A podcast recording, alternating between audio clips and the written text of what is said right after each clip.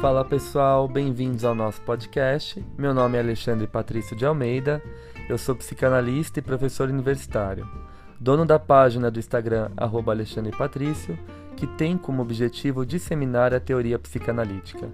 Nesse podcast, eu irei articular a psicanálise com temas cotidianos de forma leve e descontraída. Para isso, receberei convidados das mais diversas formações a fim de trocarmos experiências e ideias sobre os mais variados assuntos.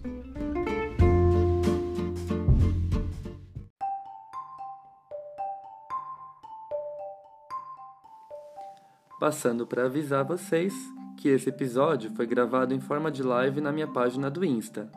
Com o intuito de fazer a psicanálise circular ainda mais, decidi compartilhar a gravação aqui no nosso podcast. Espero que gostem! Fala pessoal, tudo bem? Sejam bem-vindos a mais uma série aqui das nossas lives. E hoje eu vou propor para vocês uma leitura psicanalítica do filme Red, Crescer é uma Fera. Trata-se da nova animação da Disney e nós vamos tecer algumas possibilidades de costurar o enredo desse filme com a teoria psicanalítica.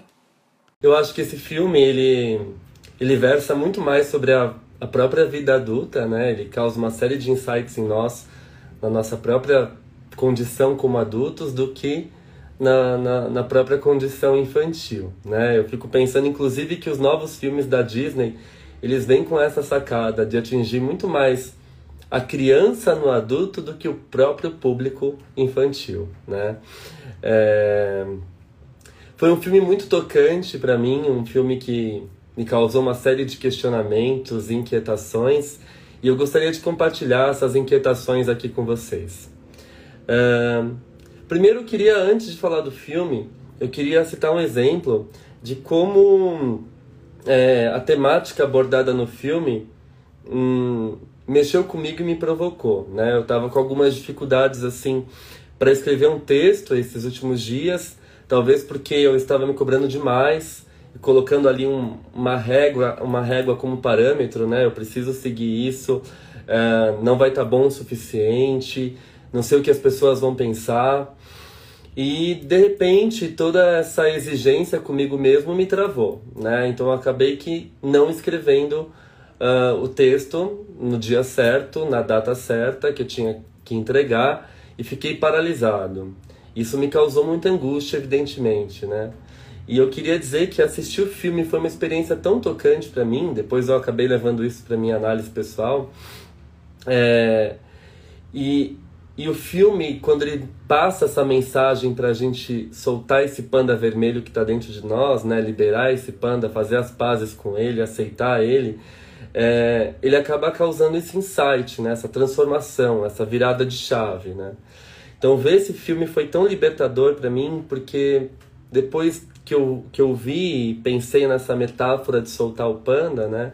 É exatamente isso. Às vezes a gente fica tão ligado a uma pressão externa, a uma cobrança externa, muito embora ela tenha uh, a origem no nosso próprio mundo interno, né? Porque a gente cria isso. Né? Uh, apesar de ser colocada de fora para dentro, é algo que a gente vai introjetando né? Aqui eu posso usar a linguagem kleiniana, né? A gente vai introjetando esses valores e criando ali um núcleo de um superego extremamente tirânico, impiedoso, né? Que nos cobra um nível cada vez mais elevado, impossível de atingir. Tendo em vista hoje também o nosso contexto de demandas de trabalho, de sucesso, né? Esse contexto neoliberal, o quanto essa hum, essa busca pela perfeição e pela, e pela produtividade, né, acaba alimentando ainda mais a força desse superego tirânico. Então, eu fiquei. Uh, a primeira sacada que eu tive é até que ponto esse panda interno que nos movimenta, que nos faz ser livres, criativos, brincalhões, ele pode virar contra nós, né? E se a gente aprisiona esse panda, Engraçado, né, que o momento do filme que o panda precisa ser aprisionado, você atravessa um espelho. Isso é muito simbólico, né? Ela coloca, a Mei Mei coloca a mãozinha no, no espelho, né? E aí do outro lado sai o panda, né? Então, quando esse panda ele se volta contra nós, é uma fera, né? Que nos paralisa, que nos intimida e que nos impede de, de, de seguir o nosso potencial criativo. E muitas vezes essa fera é alimentada pelos valores externos, né?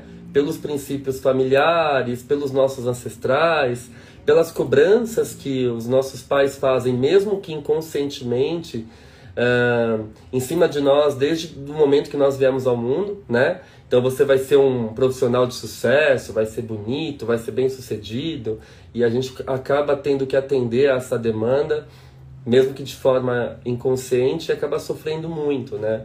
É aquilo que Lacan fala, a gente nasce alienado da nossa própria condição desejante, seguindo então o desejo do outro, né? A gente é banhado aí por esses significantes, nós somos falados pelo outro, né? E, e a gente tá nesse, o tempo todo nessa condição de seguir o desejo do outro. Nessa a gente se lasca porque a gente abre mão do nosso próprio desejo, da nossa condição desejante, né? Então eu fiquei pensando quanto essa fera ela pode muitas vezes se voltar contra nós mesmos e nos paralisar. Se a gente tenta aprisionar ela, né?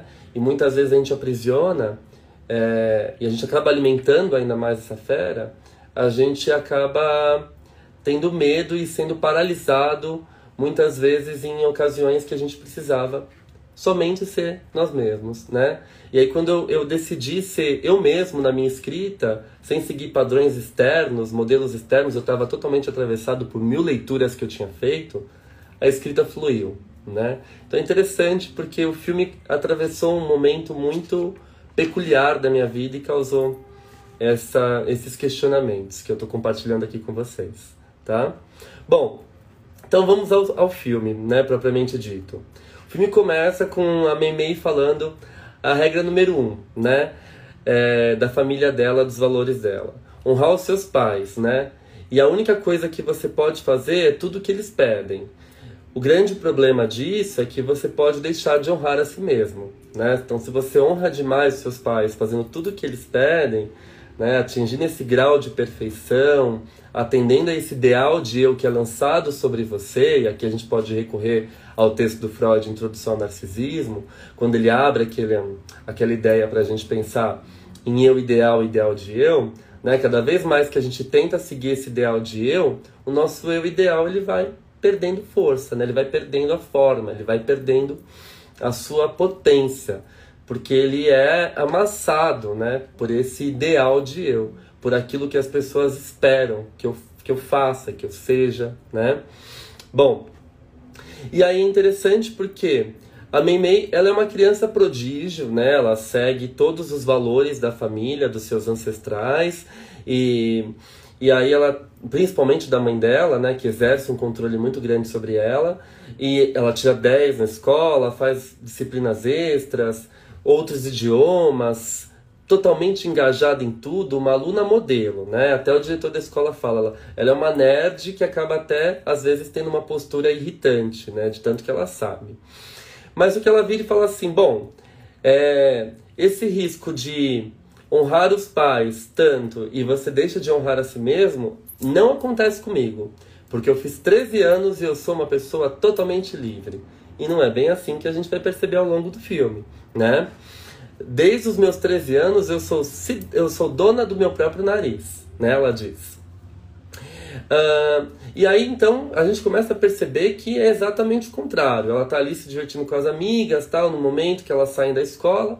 E aí passa, né, o ônibus, ela fala, gente, tenho que ir, tenho que ir. Aí as meninas falam, nossa, por quê? Todo dia você tem que ir? Ela, ah, eu tenho que faxinar a casa.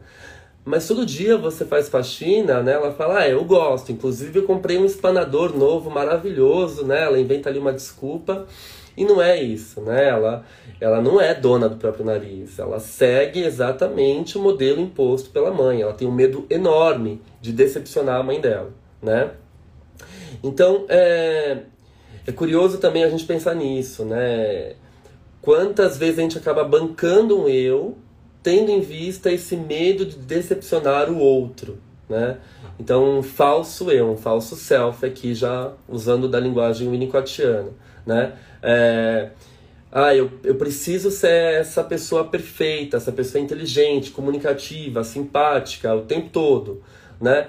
Então, até que ponto isso acaba sendo um falso self que se ele se estrutura muito bem e você assume ele por muito tempo, ele acaba se dissociando do, do seu verdadeiro self. Vamos lembrar que o falso self é uma estrutura que protege o verdadeiro self das intrusões externas, das intrusões ambientais. Mas se você acaba assumindo esse lugar do falso self por muito tempo, hum, você perde contato, você se dissocia do seu self verdadeiro. E aí deixa de ser um falso self saudável, que todos nós precisamos ter, né, para viver em sociedade, senão seria uma loucura se cada um fizesse o que pensa e dissesse também o que pensa, né?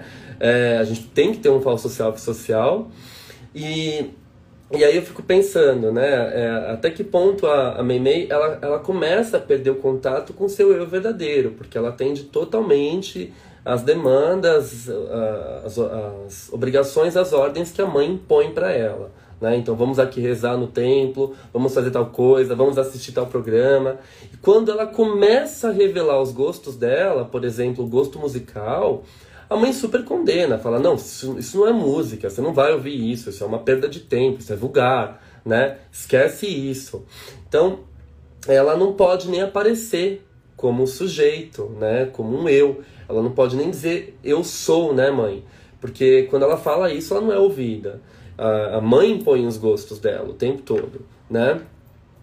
E essa mãe é uma mãe totalmente controladora, neurótica obsessiva. E aí você começa a pensar, hum, né? O que, que tem aí por trás? Hum, que estranho. Essa mãe é neurótica obsessiva por quê? O que, que ela tenta controlar tanto? E a gente sabe, tudo que a gente tenta controlar externamente é porque dentro da gente tá uma bagunça né? É claro que não estou aqui generalizando, mas na maioria das vezes o nosso aparelho psíquico funciona dessa forma, né? Por que, que o neurótico obsessivo ele tem rituais, né? Para ele poder se livrar da culpa desse fardo que ele carrega, né? Desse fardo de desejar tal coisa que para ele seja suja, seja proibido, seja errado. Então ele tem rituais, sei lá, de arrumar a mesa dez vezes, de, de de não pensar em tal coisa, então ele, ele, ele se mantém ativo o dia inteiro, né? Trabalhando o dia inteiro, para não parar para pensar. Então essa mãe neurótica obsessiva, no começo do filme eu já penso, essa mulher deve ter alguma coisa muito mal resolvida dentro dela, porque ela tem rituais obsessivos muito fortes, né? É, muito rígidos, uma rigidez muito grande. Então ela tenta controlar externamente o que na verdade mora dentro dela. E lá no final do filme a gente vai descobrir que o panda mais forte, o panda mais selvagem é o panda da Ming, né, da mãe da Mei Mei, né? Curiosamente.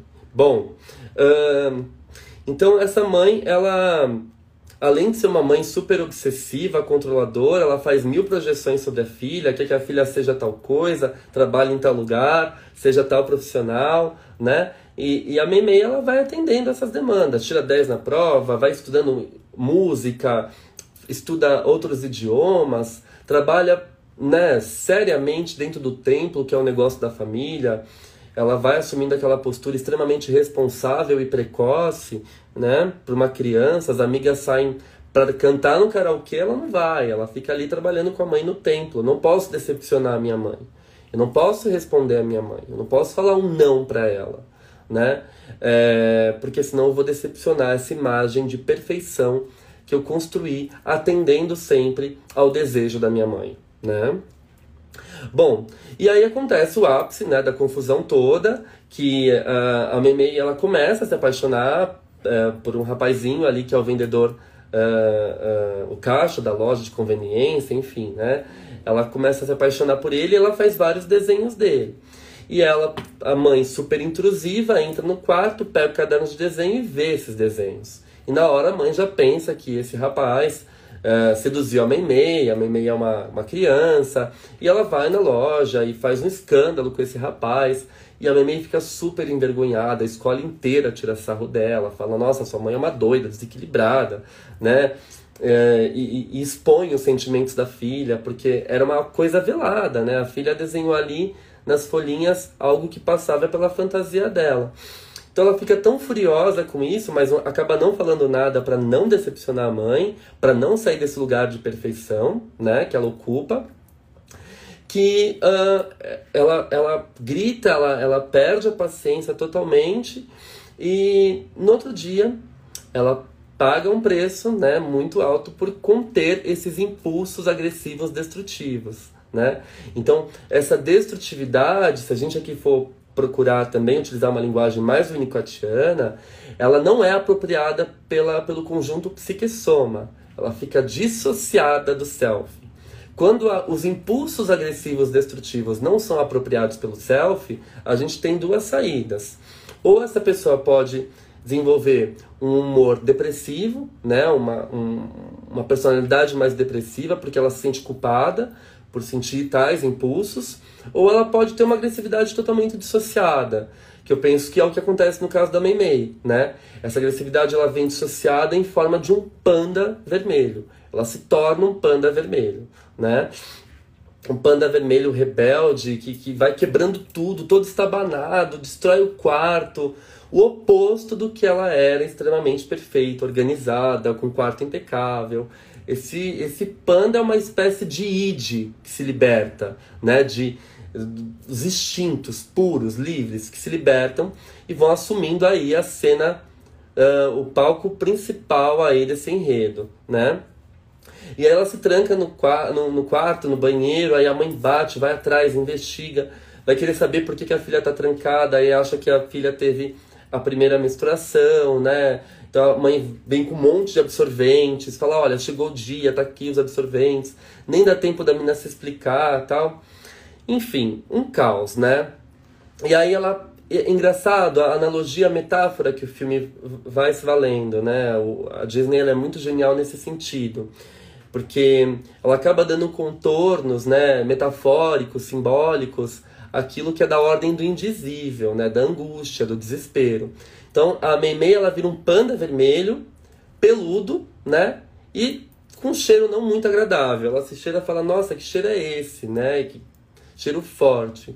Então a gente pode pensar aqui justamente nessa transição corporal, hormonal que acontece, nessa transformação que acontece na puberdade, quando a criança vai saindo ali da segunda infância, da, e ela vai entrando nas transformações corporais da puberdade. Né? Tanto que a mãe pensa que ela teve a primeira menstruação, mas não é, ela virou um panda vermelho.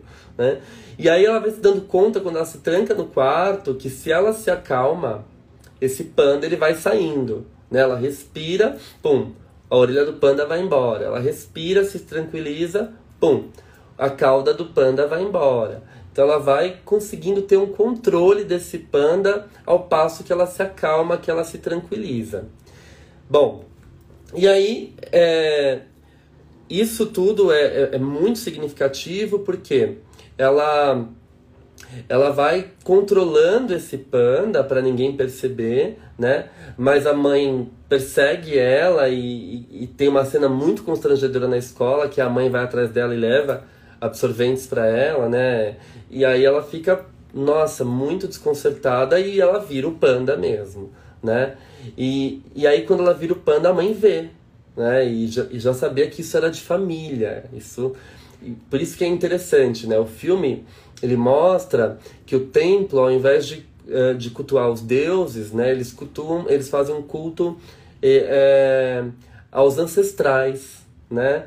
E, e a ancestral principal, que, que virou ali, uh, que é uma ancestral sagrada, né? Que, que na época de guerra pediu força aos deuses e virou uma grande panda para proteger a família. Desde então, todas as mulheres herdaram esse dom de se tornar pandas, né? Todas as mulheres da família herdaram esse dom ou uma maldição, né? Curioso isso o dom também ser usado como uma maldição, né? A gente depende do ponto de vista, obviamente, né? A mesma coisa acontece em Encanto, né? A gente falou isso lá quando a gente fez análise do filme Encanto. E aí então ela morre de vergonha de ser um panda, tal. Mas aí o que acontece? O pessoal da escola, as amigas dela, quando ela mostra que ela é um panda, né? Aí a mãe explica, olha, isso tá na nossa família, é, você vai ter que saber lidar com esse panda até chegar o dia da lua vermelha, né? Na lua vermelha a gente vai fazer um ritual e vai prender esse panda definitivamente. Todas nós, mulheres da família, passamos por isso, né? Uh, e é interessante também o filme uh, olhar, né? Construir todo esse enredo numa personagem mulher, né? Porque, querendo ou não, a gente ainda está numa sociedade machista, as mulheres são extremamente reprimidas, não podem ser elas mesmas, elas têm que atender a um padrão, a um estereótipo de beleza, de comportamento, de. enfim. Né? É, então, quanto o filme também faz um ataque meio que indireto a esse patriarcado, né? As mulheres são fortes, são protetoras, são pandas, vermelhas que devem aparecer, devem ser elas mesmas, né? Devem mostrar os seus instintos aí. E muitas vezes mostrar esses instintos acaba intimidando o homem, né? Por isso que ele usa como ferramenta a repressão da mulher. E aí a gente tem toda a construção do patriarcado, né? A mulher intimida a, a, a concepção falocêntrica de sociedade, né? Ela intimida, ela, ela pode derrubar isso. Né? Ela é uma ameaça isso. Bom, então voltando ao filme, né? É, eu dei uma viajada agora, mas acho que faz parte. Acho que é interessante a gente começar a fazer essas construções juntos. Ela acaba o panda que ela acha que é uma maldição, horrível, um monstro, acaba sendo adorado pelas amigas da escola, pela turma da escola. Querem tirar foto com o panda, querem abraçar o panda, e ela fica sem entender, né? Ela fala assim: "Poxa, eu achei que isso fosse uma maldição, uma coisa horrorosa, mas vocês gostam. Eu amei esse panda, é fofinho, né? O pessoal fala: "Eu quero tirar foto com você". E aí elas queriam muito no show da banda, né? Ali que faz uma alusão, o Fort Town, né? Faz uma alusão à banda dos anos 90. O filme se passa ali em 99, 2000, né? E os Backstreet Boys, aí quem viveu essa geração da, das bandas, né? Uh, e aí elas querem muito no show, então elas têm uma sacada genial. Vamos, vamos fazer esse panda render, né? Vamos fazer esse panda ganhar dinheiro. Então elas começam a arrecadar dinheiro para poder pagar os ingressos do show. Então a gente vê aqui também a conquista de uma independência, né, de um trabalho, de, de ter uma ideia mais autônoma, típica dessa adolescência, né? O adolescente ele quer ter uma autonomia. Não, você não vai na festa. É muito comum a gente ver os nossos pacientes adolescentes retratando isso para nós, né? Ah, minha mãe não me deixou ir na festa porque eu não tenho dinheiro, mas eu vou, eu vou dar um jeito de ter esse dinheiro, né? Eu vou vender alguma coisa que eu tenho na internet, eu vou, sei lá, trabalhar, ajudar alguém com alguma coisa, ganhar um dinheiro em troca, né? Essa conquista tão difícil, né? Essa, essa, esse reconhecimento do espaço social, né? Do meio social, cultural. Peraí, você não... Você é uma criança ainda não, não sou mais criança. Né? O que, que o adolescente é? Entra nesse período de conflito extremo. Né? Não sou mais criança, a sociedade exige que eu seja um adulto, que eu tenha uma postura de adulto, mas quando eu sou adulto, eles falam que eu sou só uma criança. Então fica nessa, nessa confusão toda. Né? O adolescente não tem um espaço, ele precisa conquistar esse espaço. E elas têm essa sacada genial de começar a vender o panda como produto.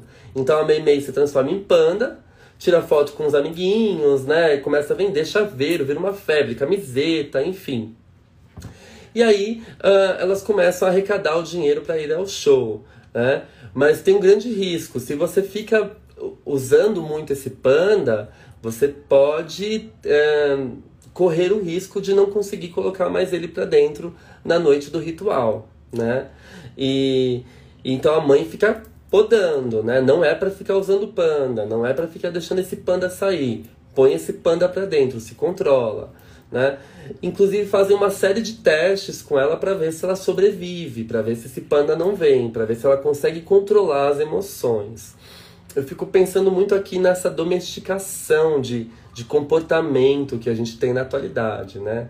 Controle o seu eu, seu autocontrole, né? A gente sabe que isso não dá certo, gente. A primeira coisa que vai acontecer, se, se algo sair da, da nossa ordem ou se der uma confusão, a gente vai surtar e tá tudo certo, né? Depois a gente se responsabiliza pelo surto, pede desculpa, esse negócio de ficar controlando o comportamento, domesticando os instintos, vai dar ruim.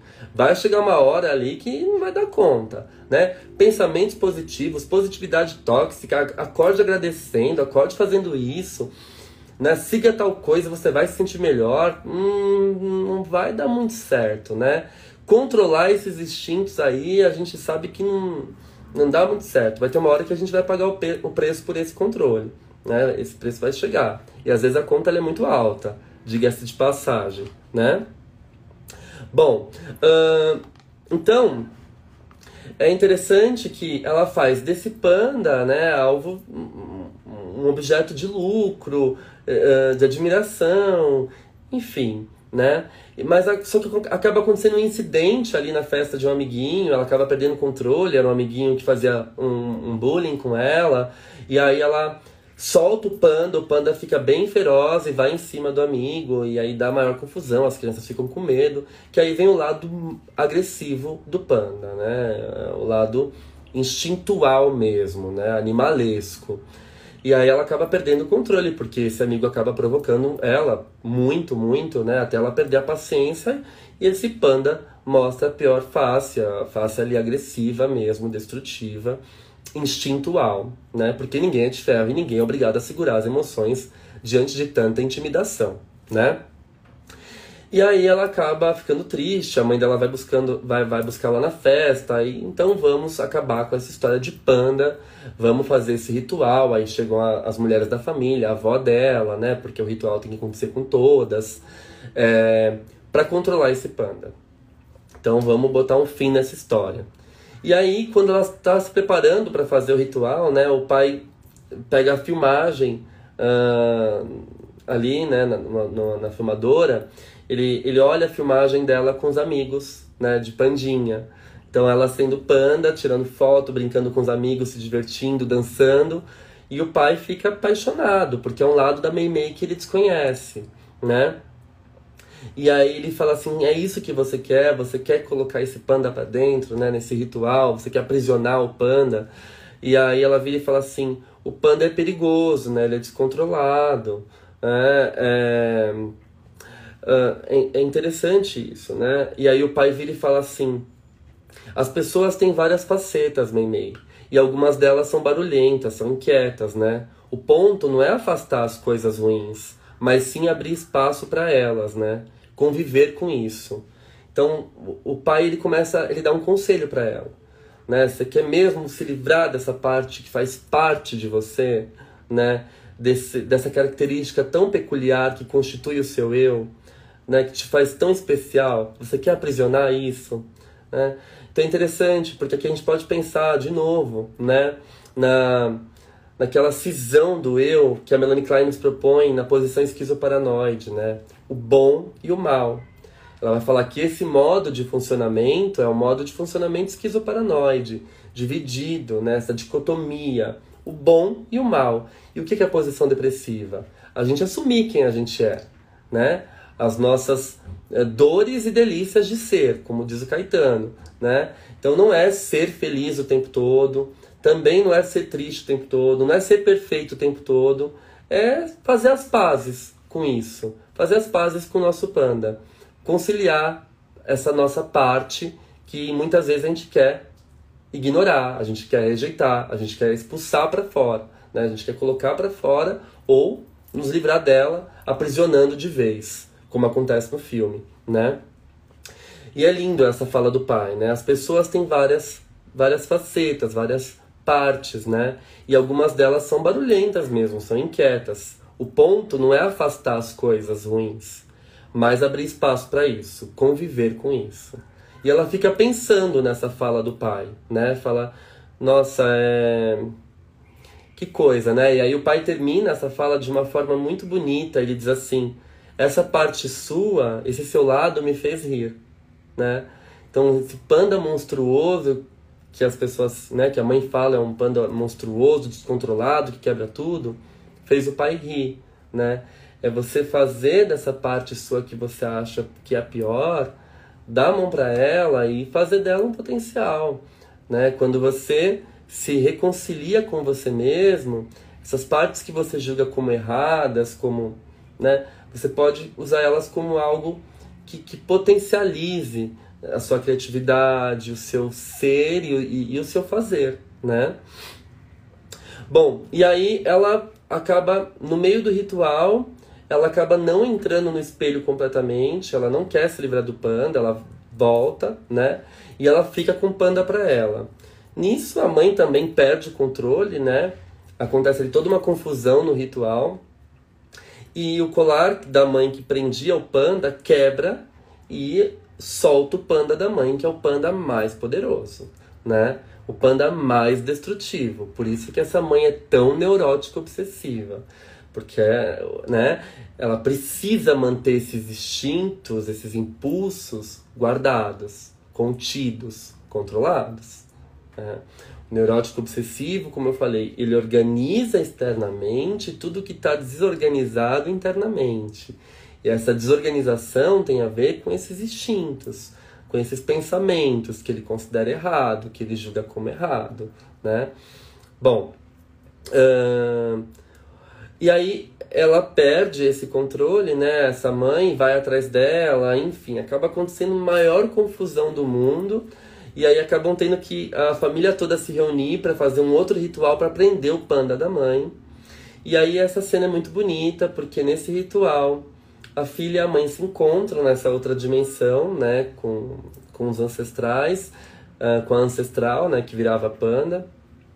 E aí elas se encontram e ela, ela vê a mãe adolescente, né? A mãe adolescente, ela fala assim, eu falhei com a minha mãe, né? Eu decepcionei minha mãe. E aí a filha concilia a própria mãe, fala, não mãe, você não falhou, acho que você só foi você mesma, né? É... E aí elas, elas, elas fazem as pazes uma com a outra, né? Mas a mãe de fato acaba escolhendo uh, entrar no espelho e aprisionar o panda novamente, porque o panda da mãe é muito perigoso e agressivo.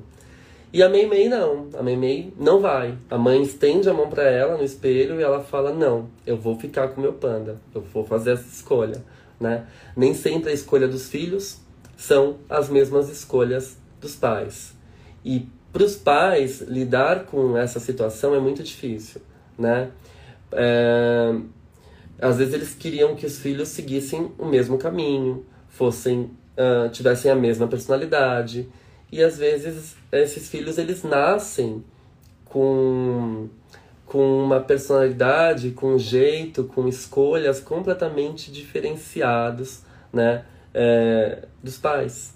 Então, ah, sei lá, queria que meu filho fosse médico certinho, tirasse 10, e aí nasce um filho que, sei, sei lá, vai seguir o caminho da arte, uh, não vai ser tão certinho assim, mas vai ser uma pessoa genial, com caráter super legal, íntegro, né? Um, e às vezes esses pais não aceitam, né? Então, por mais ela fala, uh, eu tenho a sensação que por mais que eu fizesse tudo, nunca era o suficiente para você, né? E, e de fato, a, a mãe dela também tem essa sensação com a avó, né? Por mais que eu, eu fizesse tudo, nunca, nunca era o suficiente para você, né? E a avó abraça a mãe também na outra dimensão, elas se perdoam, né? E elas acabam, uh, as duas, aprisionando o panda e a Memei não vai, ela fica com o panda. Então ela vai justamente fazer uma escolha em primeira pessoa pela primeira vez, né? Ela não quer seguir o caminho, uh, dos outros familiares, dos seus ancestrais, né? Uh, e é interessante que quando o panda da mãe depois aparece aprisionado, antigamente ele ficava num colar, aí ele vem ficar num bichinho virtual, no aparelhinho, bichinho virtual, né? E aí tem uma cena final, a mãe alimentando esse bichinho virtual. Ela fala, nossa, esse panda quer comer o dia inteiro, né? O panda fica aprisionado num bichinho virtual. E aí a mãe tá brincando com esse panda. Olha que curioso também. Será que esse panda foi de fato aprisionado? Né? Esse panda ele se torna um brinquedo, um brincar. Olha que curioso. Isso é muito profundo. Uh, em vez de ele ficar ali numa pedra rígida, num colar, ele se torna um brinquedo que interage com a mãe, que sente fome, que a mãe tem que comer, é, que a mãe tem que dar comida, né? Tem que colocar ele para comer, tem que colocar ele para dormir tem que cuidar desse panda. A mãe faz as pazes com esses instintos agressivos, destrutivos que são apropriados pela sua unidade psicossomática, né? Isso é lindíssimo. E aí no final, né, a, a, ela tá lá ajudando a mãe no templo, ela vira panda de verdade, as pessoas turistas vão lá tirar foto com ela, tudo. E, e aí as amigas chegam e falam, Memei, vamos, tá na hora da gente cantar juntas no karaokê, né? Ela fala, tá bom, vou, né? Ela, ela, ela, ela sai ali do, do corpinho de panda e fica com as orelhinhas e com a cauda, né? E a mãe fala, você não vai assim, né? Ela fala assim, eu vou, mãe. É, meu panda, minhas escolhas, né? Então ela mostra pra mãe que de fato ela se diferenciou, ela se separou dessa mãe que uh, engole, que controla, que, né, que uh, queria que a filha fosse uma cópia dela. Né? Uh, e aí a mãe convida as amigas para jantar em casa, enfim. E aí ela fala assim uma coisa muito bonita no final, né? Eu sinto saudade de como eu era antes, mas nada permanece igual para sempre. Né? Quando ela, ela era aquela filha que ajudava a mãe o tempo todo no, no templo, aquela filha boazinha que atendia as expectativas da mãe, que fazia tudo que a mãe queria. Ela sente saudades disso, mas nada é igual para sempre. Ou seja, os filhos crescem, os filhos têm escolhas. E às vezes é muito difícil para os pais aceitarem essas escolhas. Né? Eles têm uma resistência gigantesca para aceitar uh, a escolha e o fato do filho né, querer ser quem ele é. Né? Então, uh, isso acaba gerando nos pais um, um conflito enorme. E muitas vezes, quando os adolescentes chegam na clínica, é justamente por conta desse impasse né? entre o que os pais esperavam que o adolescente fosse e o que de fato ele é, o que ele quer se tornar. Né? Não, não quero estudar agora. Ah, mas seria interessante que você trabalhasse agora, ganhasse dinheiro. Não, eu quero uh, estudar arte, eu quero estudar um outro idioma Quero me dedicar nisso por enquanto para depois entrar numa faculdade. Mas eu entrei na faculdade com 17 anos. Você é uma pessoa, mãe. Eu sou outra, né?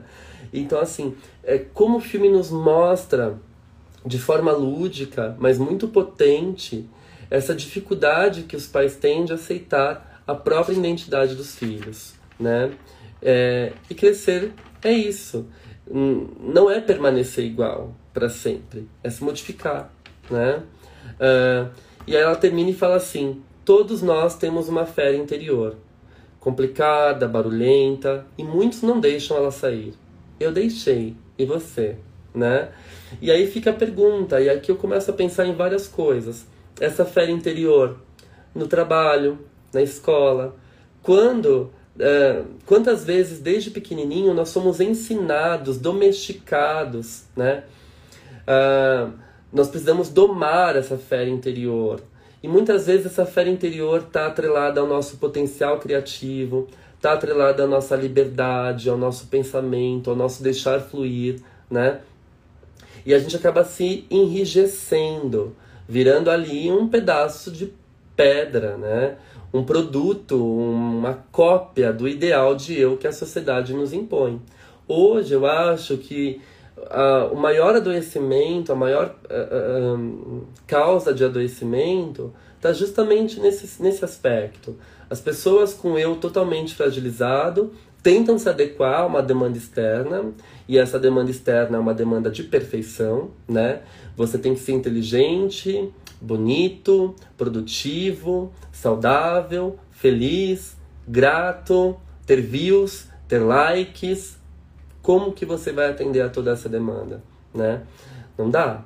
Então, e muitas vezes as pessoas, elas elas acabam tampando, escondendo, aprisionando o panda delas para atenderem a esse estereótipo, né? Não posso postar tal foto no meu Instagram, senão o que, que as pessoas vão pensar de mim? Não posso mostrar que eu tenho uma tatuagem, porque o que as pessoas vão pensar de mim? Eu não posso hum, me expressar de tal forma, colocar tal acessório, porque o que as pessoas vão pensar de mim? E aí você vai aos poucos perdendo sua própria essência, o seu self verdadeiro em prol do olhar do outro, do julgamento do outro. Você aprisiona seu panda para sempre. E o seu panda pode ser uma bênção e não uma maldição, né? Uh, eu fico pensando também nisso, abrindo ainda mais o leque da nossa discussão, o quanto o ser e o fazer psicanalítico também são atravessados por essas questões. Né? Muitos psicanalistas que se uh, constroem com base num formato, num padrão, e não são eles mesmos na clínica. Né? É, eu acho interessante quando Ferenc vai dizer para nós, no seu diário clínico, ele tem uma passagem de 1932 que a análise nada mais é do que duas crianças brincando, né? Duas crianças desamparadas que brincam. Essa é uma troca. É muito difícil você fazer análise com alguém que não é de verdade, com alguém que teve que tampar o seu panda. Um processo de, de análise, um processo analítico, não é uma domesticação de instintos. Muito pelo contrário. É uma aceitação de quem nós somos, né? E aceitar a ver-se com o próprio desejo, com a condição desejante, com quem você é de fato, custa caro. Porque às vezes a gente tem que destruir, quebrar esse colar, essa pedra, esse portal que aprisionou o nosso panda, né? Winnicott traz colaborações brilhantes sobre isso e eu queria compartilhar com vocês uma passagem do livro Tudo Começa em Casa, o texto de 1967 chamado Conceito de Indivíduo Saudável. Ele diz assim sobre a adolescência: A passagem do tempo é significativa. Um adolescente não deve ser curado como se fosse um doente. Acho que essa é uma parte importante da avaliação de saúde. Isso não implica negar que possa haver alguma doença de fato durante o período da adolescência, mas a adolescência em si não é uma doença, né? Alguns adolescentes sofrem muito e não oferecer ajuda pode ser uma crueldade.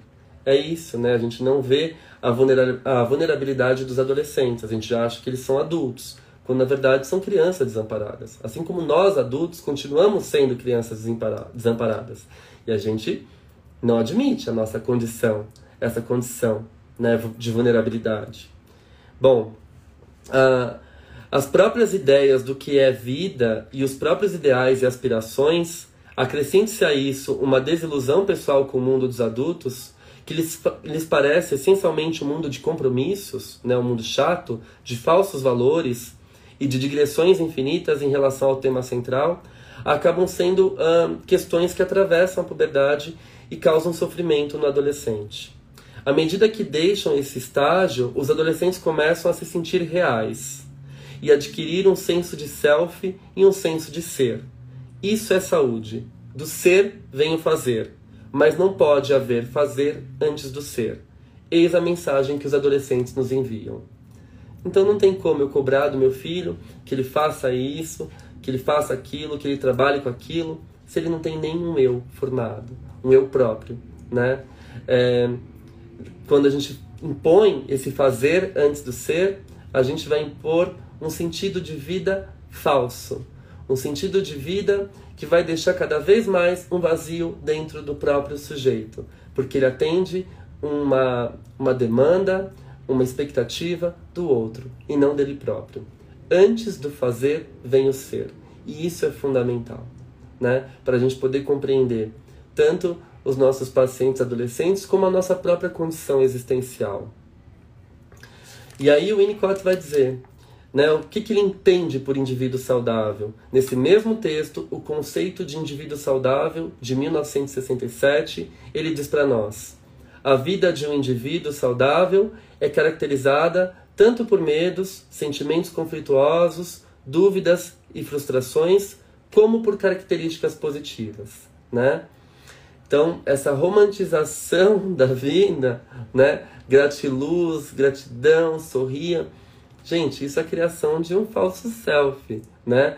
A vida é você ser triste, é você poder chorar, né? Claro que não é uma vida só baseada em tristeza, não é isso que eu estou falando. Mas é você poder admitir que hoje você não está bem, você não está afim de ver ninguém, você quer se trancar no quarto e tá tudo certo. E que amanhã você vai interagir, amanhã você vai conversar, e ok, ou não, né? É isso. São esses altos e baixos que compõem a vida. A vida não pode ser pensada como uma um diamante extremamente lapidado, né? É, preciso, que não tem uh, pontas ali brutas. A vida tem essas, essas pontas brutas que escapam da lapidação, né? O principal é que o homem ou a mulher sintam que estão vivendo a própria vida, assumindo responsabilidades pela ação ou pela inatividade, e sejam capazes de assumir o crédito pelo sucesso e a culpa pelas falhas. Em outras palavras, pode-se dizer que o indivíduo passou da dependência para a independência ou para a autonomia. Isso é saúde para o Winnicott. Não quer dizer se você está muito triste, se você está com raiva, isso faz parte da vida humana da nossa essência.